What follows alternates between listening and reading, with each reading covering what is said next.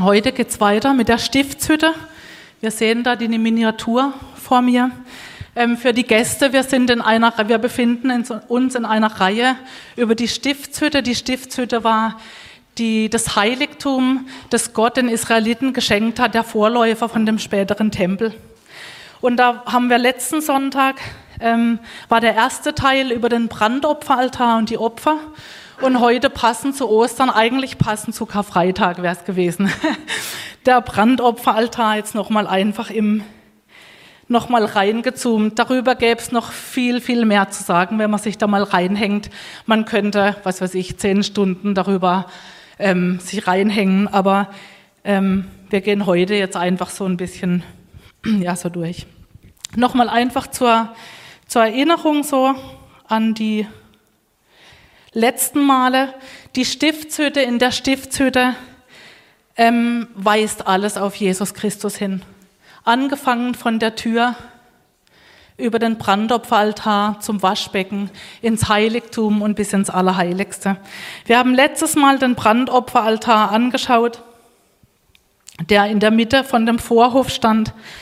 Ähm, der Altar aus Akazienholz, dieses ewige Holz, dieses haltbare Holz, überzogen mit einer Kupferlegierung, Erz oder Bronze genannt. Und das Holz, das zog praktisch die Wärme ab, sodass sich die Priester nicht verbrannten. Und so wie Jesus sich in diesem Brandopferaltar zeigt, Jesus hat am Kreuz diesen Zorn Gottes abgezogen auf sich, sodass wir uns nicht mehr verbrennen müssen. Dann diese vier Hörner am Altar, an jedem, an jedem Eck war ein Horn. Das Horn, Bild der Kraft und Macht. Da waren, gingen alle Himmelsrichtungen. Das heißt doch nichts anderes wie, das Heil gilt der ganzen Welt. Gott will alle Menschen erlösen. Und Mittelpunkt und Zentrum von dem Brandopferaltar, das haben wir letztes, letzten Sonntag auch gehört, ist das Blut ja? Blut ist so was Kostbares, so kostbar, dass Gott schon bei, bei, ähm, bei Noah gesagt hat, ihr dürft, ab jetzt dürft ihr alle Tiere essen, aber das Blut nicht. Gott war das Blut so kostbar, dass, als es die ersten Heidenchristen gab, die Juden ein Konzil ähm, in Jerusalem einberufen hatten. Ja, müssen sich jetzt diese neu Bekehrten kriechen oder was auch immer? Müssen sie sich beschneiden oder, oder was gilt jetzt für die? Müssen sie die ganzen Gebote halten? Und dann haben sie beschlossen, einige Dinge darunter auch, sie dürfen kein Blut essen. Ja, dieser Bund, der von, von Noah an für alle Menschen einfach gilt, das galt dann auch für letztendlich für uns Christen. Und damit ist nicht gemeint ein Steak Medium, ja, dass man immer well done muss nehmen, sondern ich glaube, es geht darum, wenn das, wenn das Blut dann wieder zurückgeführt wird, wie zum Beispiel eine Blutwurst, da isst man wirklich, holt man das Blut und isst das Blut. Ich glaube, um solche Dinge geht's. Wir hatten letztes Mal die Opfer angeschaut, das Opferverständnis. Bei den, bei den Religionen geht es darum, dass dann Gott ist, der hat ein Problem mit den Menschen und die Menschen bringen dann Opfer, um dieses Problem zu beseitigen. Bei der Bibel, bei Gott ist es genau andersrum. Wir Menschen haben ein Problem und Gott hat dieses Problem geopfert durch, durch seinen Sohn, durch die Opfer erstmal und dann durch seinen Sohn. Und die Opfer ziehen sich wie ein roter Faden das war eigentlich das Thema vom letzten Sonntag, durch wie so ein roter Faden durch das Alte Testament bis hin zu diesem Brandopferaltar in der Stiftshütte und später dann natürlich auch im Tempel in Jerusalem. Wir hatten gesprochen über die Stellvertretung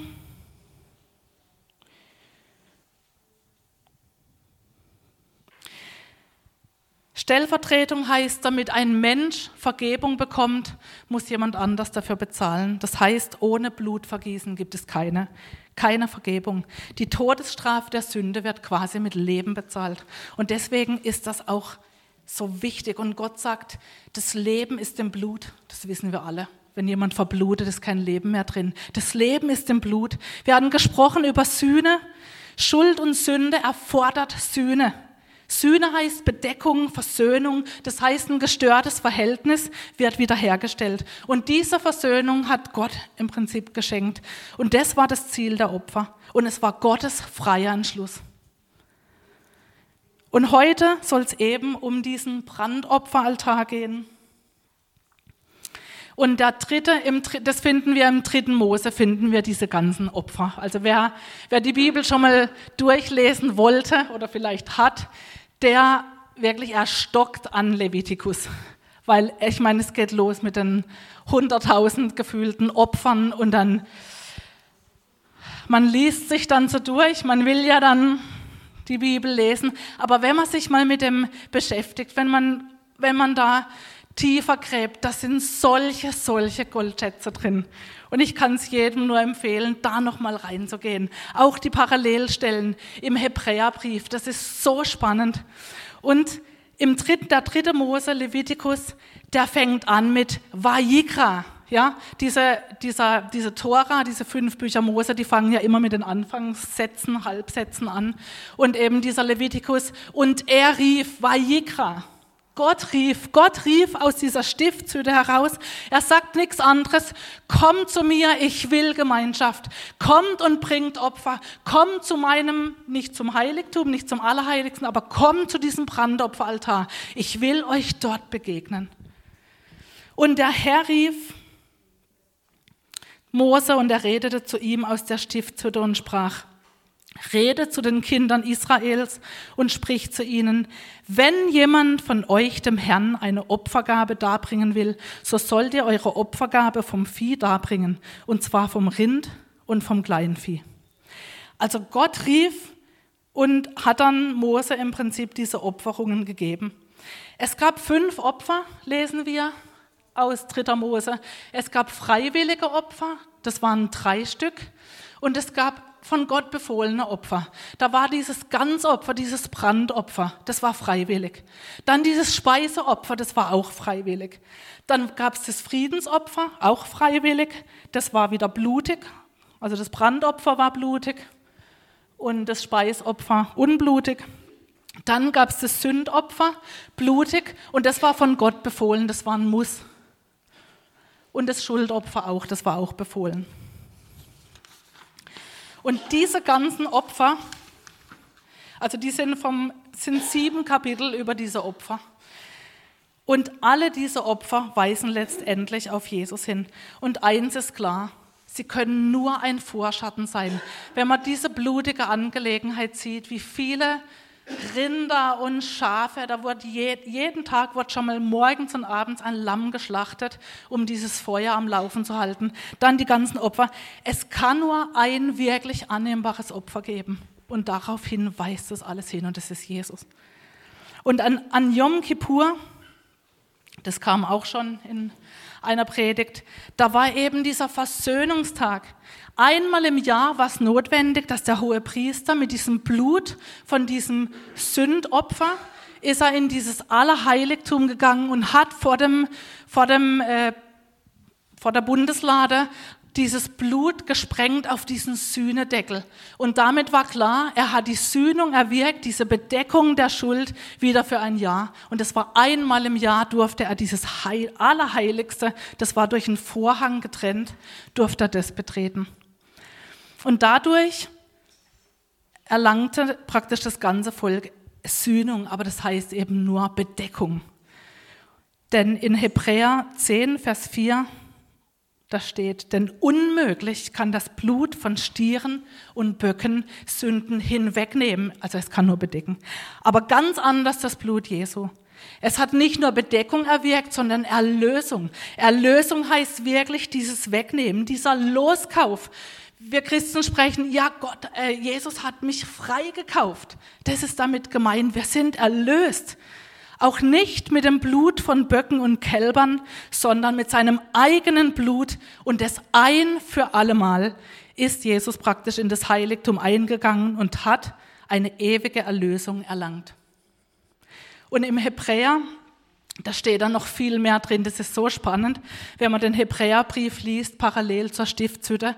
Da heißt es, und diese hohe Priester, sie mussten Jahr für Jahr mussten sie in dieses Heiligtum gehen und ihren Dienst versehen und dabei sind sie gestanden. Und dann steht im Hebräerbrief, und Jesus, der ging einmal rein, hat sein Blut dorthin gebracht und dann, was hat er gemacht? Er hat sich zur Rechten des Vaters gesetzt.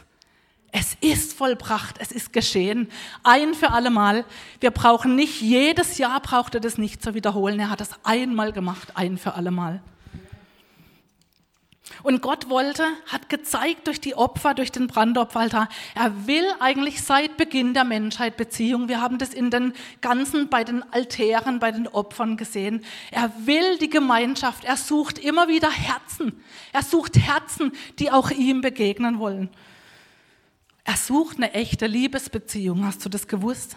Und deshalb ging es auch bei den Opferhandlungen nicht um irgendwie ein Ritual, oder irgendwie so ein, so ein religiöses Ding halt, irgendwie so eine Scheinheiligkeit.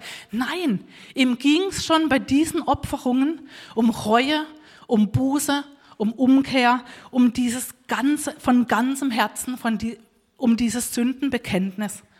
Und das ist übrigens auch heute noch so. Gott gefallen diese ganzen Heute gibt es zwar keine Opferung mehr, aber diese Rituale und die Menschen meinen es nicht richtig. Ey, so ist Gott nicht. Gott ist ein Gott der Bundesbeziehung, der Liebesbeziehung. Er ist echt. Oh, und das, ich liebe ihn dafür, dass er so ein echter ist, so ein Herzensgott. Und deswegen war die Opferhandlung folgendermaßen. Wenn man ein Tieropfer gebracht hat, Ah nee, dann noch mal eins zurück. Wenn man ein Tieropfer gebracht hat, dann ist derjenige mit seinem Schaf oder Rind oder was auch immer gekommen und dann musste er seine Hände auf diesen Kopf legen von diesem Schaf. Und dann hat er seine Sünden bekannt und hat gesagt, ich bekenne, ich bekenne, ich bin schuldig, weil, Komma, Pünktchen, Pünktchen, Pünktchen und so weiter. Und dann wurde praktisch diese Sünde auf dieses Schaf, auf dieses Vieh übertragen. Und dann musste er das selber auch noch schlachten. Also das war eine bewusste Handlung. Ey, ich glaube, die haben sich zweimal überlegt, wie sie, wie sie sich verhalten, oder? Wenn sie ihr Lämmchen, keine Ahnung, ich hätte die Beine sagen, Lämmchen Fridolin, aber das ist auch blöd. das Lämmchen, wie immer es auch hieß, die mussten dieses fehlerlose Lamm bringen und das dann opfern. Hey, das tat doch weh. Das war eine bewusste Handlung. Aber er hat sich identifiziert mit, mit dieser Schuld. Und dann wurde das Tier an seiner Stadt geschlachtet und geschächtet. Und Johannes der Täufer, der von dem steht, am nächsten Tag, als Johannes Jesus auf sich zukommen sah, sagte er, seht her, das Lamm Gottes, das die Sünde der Welt wegnimmt. Und Jesus ist genau dieses stellvertretende Lamm. Wir, wir haben unsere Hände zwar nicht auf seinen Kopf gelegt, aber so in Gedanken schon wenn Sünde, Erkenntnis kommt, wenn Reue kommt, wenn Buße kommt. Ich glaube, da hat jeder bitterlich geweint über das, was eigentlich uns gehört hat. Wir haben die ganze Schuld eigentlich verdient und dieser Jesus, der hat deine und meine Schuld einfach genommen. Nicht einfach, sondern mit seinem kostbaren Blut. Die Frage ist, wie ist dein Sündenbekenntnis heute? Wie ist dein Glaubensbekenntnis? Wie ist das? Sagst du, ja, ich glaube an Gott? Oder ist wirklich dein Bekenntnis, ich glaube, dass dieser Jesus für meine Sünden, für meine eigene Schuld wirklich gestorben ist, weil ich Sünder war, weil ich absolut verloren war. Und das Sühnopfer wird eben nur durch Glauben wirksam. Jesus hat das ein für alle Mal gemacht, aber hat es nicht pauschal gemacht. So im Sinne von, Jesus liebt uns bedingungslos und ach komm und schön und alle seine Kinder, da, da, da, da. Ja, es steht nicht in diesem Buch. Das will man vielleicht, aber es steht nicht in diesem Buch.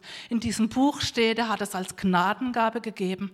Und, und die, die es wollen, sie können es in Empfang nehmen. Sie können es nehmen. Der Geist und die Braut, sie sprechen, komm. Und wenn der dürstet, der komme und nehme von dem Wasser des Lebens umsonst. Das ist was Aktives. Das Wasser wird nicht gerade über dich geschüttet. Du gehst hin zur Quelle und du trinkst, aber es wird keinem verwehrt. Halleluja, oder? Es wird keinem verwehrt. Es wird dir nicht verwehrt. Egal wie viel Dreck am Stecken du hast, egal wie viel, wie viel Gutmenschdenken du vielleicht hast. Es wird ja nicht verwehrt, wenn da nur ein Fünkchen da ist von, ja, Jesus, ich, ich fange an zu ahnen, boah, du bist wirklich der, der Sohn Gottes, der das wirklich gemacht hat am Kreuz. Ich möchte das. Ich möchte da wirklich mehr drüber, drüber erfahren. Es wird dir nicht verwehrt. Denn der Lohn der Sünde ist der Tod, aber die Gnadengabe Gottes ist das ewige Leben in Christus Jesus, unserem Herrn. Und allein durch diesen Glauben wirst du gerecht. Denn Gott sandte Jesus, damit er die Strafe für unsere Sünden auf sich nimmt und unsere Schuld gesühnt wird. Wir sind gerecht vor Gott, wenn wir glauben, dass Jesus sein Blut für uns vergossen und sein Leben uns geopfert hat. Das ist das Evangelium. Aber es geht natürlich noch weiter. Wir schauen uns heute diese fünf Opfer nochmal an. Und zwar nicht einfach die Opfer an sich von den Israeliten, sondern wie Jesus es auch erfüllt hat. Das ist so, es ist einfach stark. Da war das erste Opfer, das Brandopfer, das Ganzopfer. Da wurden die Tiere wirklich ganz aufs Feuer gelegt und verbrannt. Und das war das Zeichen der Hingabe an Gott, dieses Ganz, ja. Wir singen, haben Lieder, wir wollen dich besingen von ganzem Herzen, ja. Diese Hingabe, diese ganze Hingabe. Da wurden Opfer gebracht, es war freiwillig. Man konnte, also ein männliches Tier musste man nehmen. Es konnte ein Rind sein, Schaf, Ziege, Turteltaube, junge Taube. Und man merkt, die Viecher werden immer kleiner. Das heißt, je nach Vermögen von den Leuten, was mich schon wieder begeistert, bei Gott geht's nicht irgendwie um oh, das Größte, das Dickste, das Beste, sondern das, was ich habe, das gebe ich. Und wenn es dann nur noch, wenn ich nur noch das äh, aufbringen kann, zwei kleine Täubchen, ja, dann bringe ich die von ganzem Herzen. Boah, so ist Gott. Mich begeistert es. Auf jeden Fall wurde das ganz auf dem Brandopferaltar verbrannt. Und so wie das Opfer geopfert werden musste, so hat sich auch Jesus ganz geopfert. Er hat sich ganz hingegeben. Er ist den ganzen Tod, er ist ganz in den Tod gegangen. Er hat den ganzen Weg nach Golgatha ist er gegangen. Er wurde be, beschimpft, bespuckt, er wurde gegeißelt. Er ist den ganzen Weg gegangen bis in den Tod. Und dann aber raus aus dem Tod. Ich ermahne, ah nee, erst was anderes. Oh, jetzt habe ich da Folien vergessen, schade. Da gibt es eine Stelle aus Epheser. Und wandelt in der Liebe, gleich wie auch Christus uns geliebt und sich selbst für uns gegeben hat, als Darbringung und Schlachtopfer zu einem lieblichen Geruch für Gott. Jesus war dieses Schlachtopfer. Und wir, wir Kinder Gottes, wir sind seine Nachahmer. Das lesen wir in Römer 12, Vers 1. Ja, schade jetzt aber. Ähm, ich ermahne euch nun, ihr Brüder, angesichts der Barmherzigkeit Gottes, dass ihr eure Leiber darbringt als ein lebendiges, heiliges, Gott wohlgefälliges Opfer. Das sei euer vernünftiger Gottesdienst. Wir haben es vorher schon gehört, genau die Stelle in dem Gebet. Wir bringen uns selbst als dieses heilige Opfer auch hin. Dann das nächste Opfer, das ist das Speiseopfer. Das war das Zeichen der Hingabe auch wieder und des Dankes für das, was man von Gott erhalten hat. Dazu konnte man Feinmehl nehmen oder ungesäuerter Kuchen mit Öl und Weihrauch oder geröstete Ähren schon allein in dem Speiseopfer könnte man jetzt noch tiefer gehen, weil da musste man noch ein bisschen Salz nehmen und es durfte kein, kein nichts Gesäuertes drin und so weiter. Aber das lassen wir. Auf jeden Fall sehen wir Jesus in diesem Opfer ohne Blut, dass das war ein Hinweis auf sein Leben in Reinheit zu Gottes Wohlgefallen. Diese, ja, diese Reinheit soll das ausdrücken. Und Gott sagt auch, der Vater sagt über seinen Sohn, bei seiner Taufe, du bist mein lieber Sohn, an dir habe ich wohlgefallen. Das dritte Opfer, das war das Friedensopfer, das war auch freiwillig. Shalem hieß das, im Frieden sein. Das war aus Dankbarkeit und die Gemeinschaft praktisch mit Gott. Das war auch so eine Art Antwort auf empfangene Segnungen von Gott. Und da konnte man opfern, ein männliches oder ein weibliches Rind, Schafe, Ziege. Als Dankopfer konnte man noch Kuchen dazu nehmen, das dann auch ähm, verbrannt wurde. Ein Teil konnten dann die Priester nehmen. Die haben von den ganzen Opfern auch gelebt. Auch da war Gottes Versorgung wieder voll da. Und das geht eigentlich so durch, durch wenn, man, wenn man weiterliest, dann das Volk Israel nimmt dann das Land ein und immer wieder kommt es dann, ähm, ich zeige euch den Ort, an den ihr gehen sollt, und da bringt ihr euer Friedensopfer. Und dann war das wie so ein Fest. Und ich stelle mir vor, auch wenn wieder Familie, die Familie Hunger hatte, dann haben sie halt ein Friedensopfer gebracht, Gott gedankt für das, was sie bekommen hatten. Und das war ein Fest, das war ein Festessen mitten im Vorhof zusammen mit den Priestern vor Gott. Das war Gemeinschaft pur. Und wo sehen wir das? bei Jesus. Wir haben Anteil an seinem Opfer. Wir haben Gemeinschaft mit ihm. Denn in Kolosser 1, Vers 10 steht, durch ihn hat er alles mit sich selbst versöhnt. Durch sein Blut am Kreuz schloss er Frieden, Shalem, Shalom, dieser Frieden mit allem, was im Himmel und auf der Erde ist. Wir dürfen Gemeinschaft mit ihm haben. Und dann geht's noch weiter mit dem Abendmahl. Das heißt Gemeinschaft pur. 1. Korinther 10, 16. Wenn wir am Tisch des Herrn den Kelch segnen, haben wir dann nicht Gemeinschaft am Segen des Blutes Christi? Und wenn wir das Brot brechen, haben wir nicht dann Gemeinschaft am Segen des Leibes Christi? Da feiern wir Gemeinschaft beim Abendmahl miteinander, mit Gott. Wir danken ihm. Wir feiern das. Gemeinschaft. Dann kommen wir zu dem Opfer, das Opfer, das Sündopfer das Reinigungsopfer. Das heißt, das war für die Gesamtschuld, für Sünder aus Versehen. Also einfach, weil wir als Sünder geboren wurden, war das nötig und deswegen war das auch befohlen. Da gab es überhaupt keinen Weg dran vorbei. Und da gab es jetzt Abstufungen. Zum Beispiel der Priester, wenn der Priester für sich selber dieses Sündopfer gebracht hat oder wenn das für die ganze Gemeinde gegolten hat, dann musste er einen jungen Stier opfern. Kostbar. Wenn es ein Fürst war, der musste einen Ziegenbock bringen. Und der Israelit vom Volk auch wieder je nach Vermögen. Schaf, Ziegen, zwei Turteltauben, zwei junge Tauben, aber auch zwei bis vier Liter Feinmehl, wirklich für den Ärmsten. Und es zeigt mir auch wieder, alle bekommen diese Möglichkeit und es aus voller Liebe. Und in Jesus ganz klar, Jesus wurde für uns zur Sünde gemacht. Er starb für unser sündiges Wesen ein für allemal. Denn Gott machte Christus, der nie gesündigt hat, zum Opfer für unsere Sünden, damit wir durch ihn vor Gott gerechtfertigt werden können. Und Jesus hat im wahrsten Sinne sein Blut für uns vergossen. Wenn wir die Kreuzigungsgeschichte lesen, dann sehen wir, er wurde erst in das Haus vom Kaiphas gebracht. Dort wurde er erstmal von den Juden, praktisch von den eigenen Leuten, wurde er bös beschimpft. Sie hatten Zeugen gesucht, hatten aber keiner gefunden, bis eben er im Prinzip zugegeben hat, ja, ich bin Gottes Sohn und dann Lästerung. Und dann haben sie ihn beschimpft, geschlagen. Einer hat ihm mit dem Stock auf den Kopf gehauen. Dann kam er zu dem, dann hat diese, diesen Soldaten hatten ihn mitgenommen. Da haben sie ihn gegeißelt.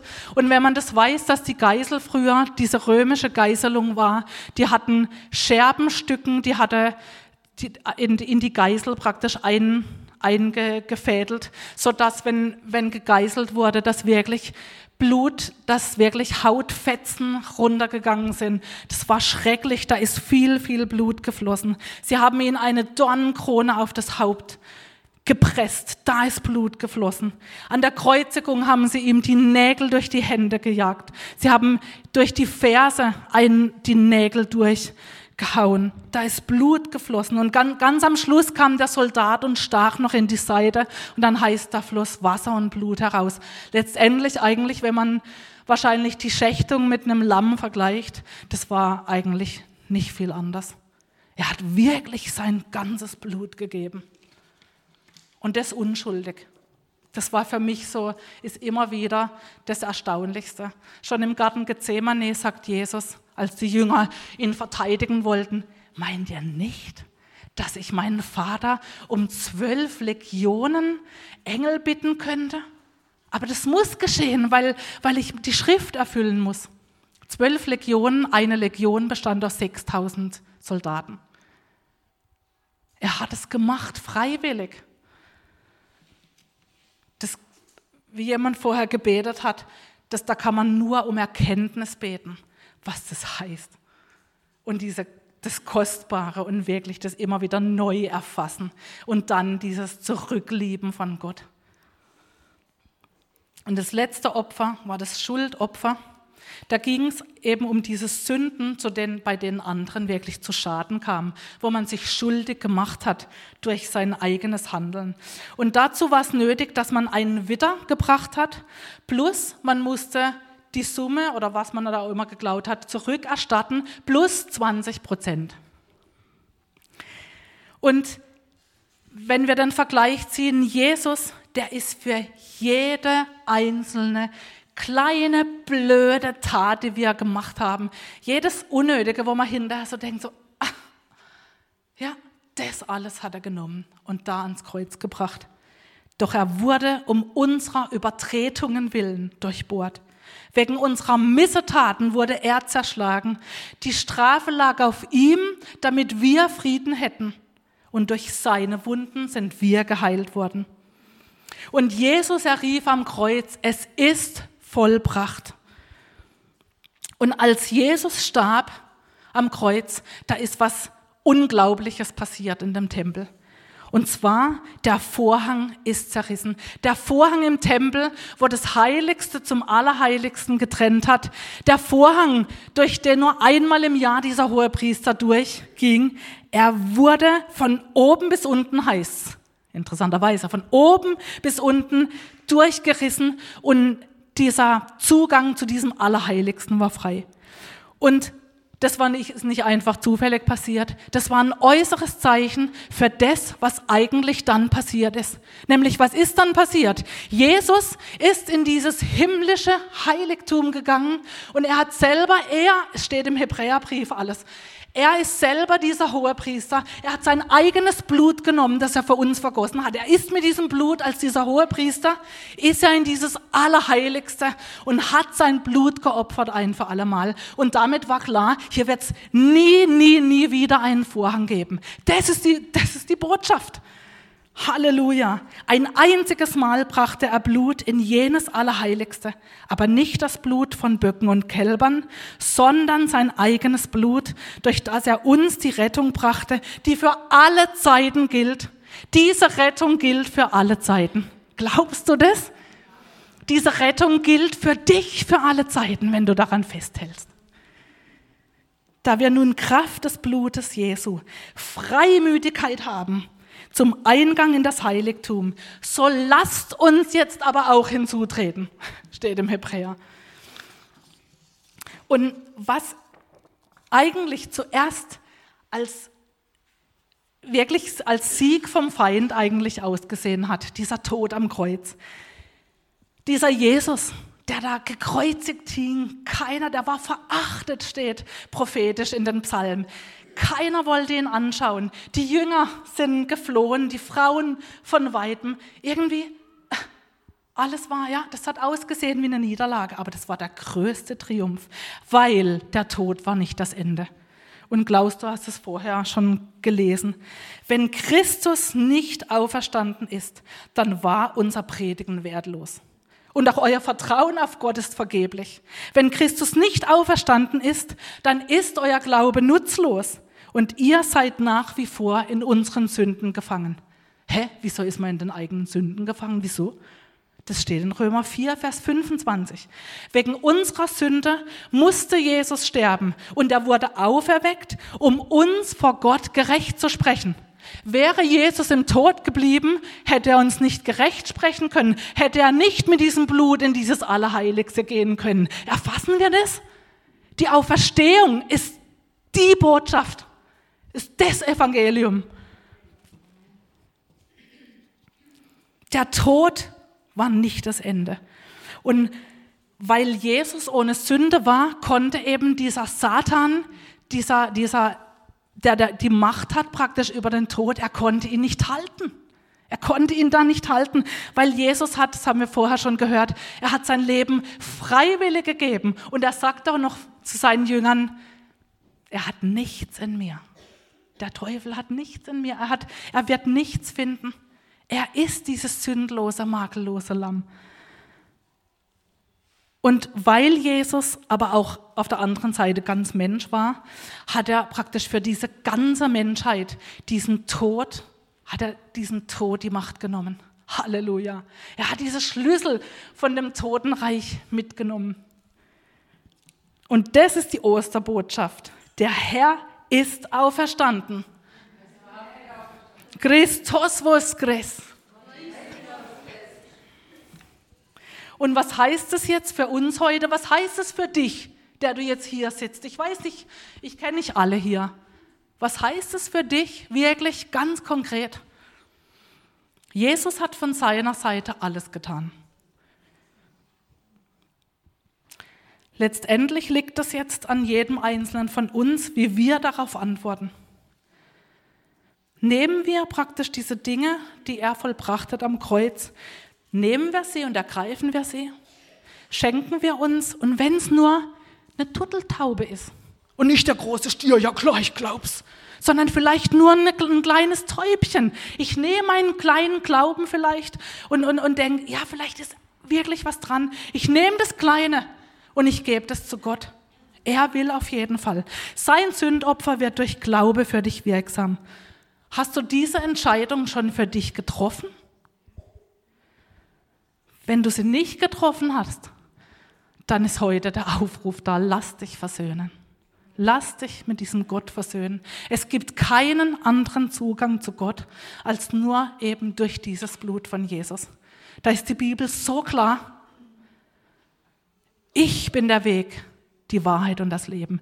Niemand kommt zum Vater denn durch mich, sagt Jesus. Das sagt Jesus. Nimm das ernst. Ergreif seine Rettung.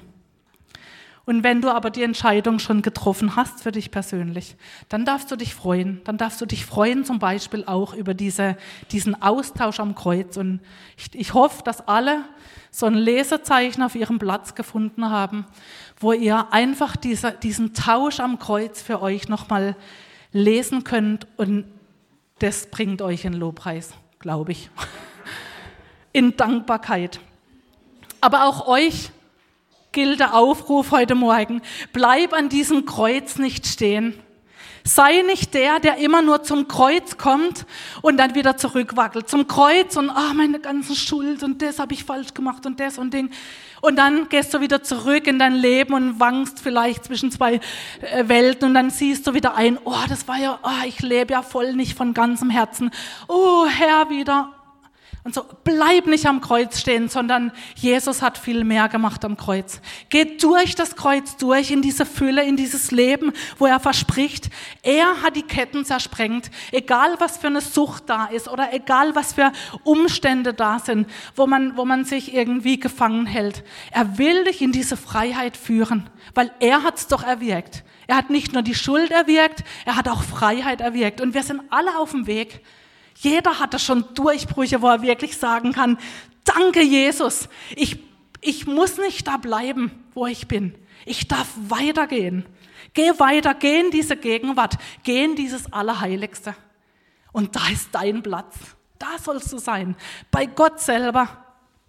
Und ich danke dir, Vater im Himmel, dass es wirklich wahr ist, dass du dieser Vater bist, der sich eine Liebesbeziehung mit jedem Einzelnen von uns wünscht. Ich danke dir, dass bei dir diese Quelle zu finden ist, dieser Ort, an dem wir wirklich satt werden und wir wissen, nichts in dieser Welt kann uns wirklich sättigen. Es kann uns vielleicht kurz befriedigen, aber du bist der Gott, der sättigt und ich danke dir dafür und ich bete, dass wirklich jeder, der hier in diesem Raum ist, das noch irgendwann in seinem Leben erfährt, dass du dieser diese Sättigung bist, dieser Gott, der wirklich nah ist. Und wie David in dem Psalm gebetet hat, Gott nahe zu sein ist mein Glück, so soll das auch unser Gebet sein. Ich danke dir, du bist so ein wunderbarer Gott, der uns begegnen will. Jesus, du hast alles getan und wir preisen dich dafür. Ja, wir können uns tatsächlich nur einreihen in dieses Lob, aber wir geben dir alle Ehre. Du bist Gott, du bist Gottes Sohn, du bist Gott. Amen.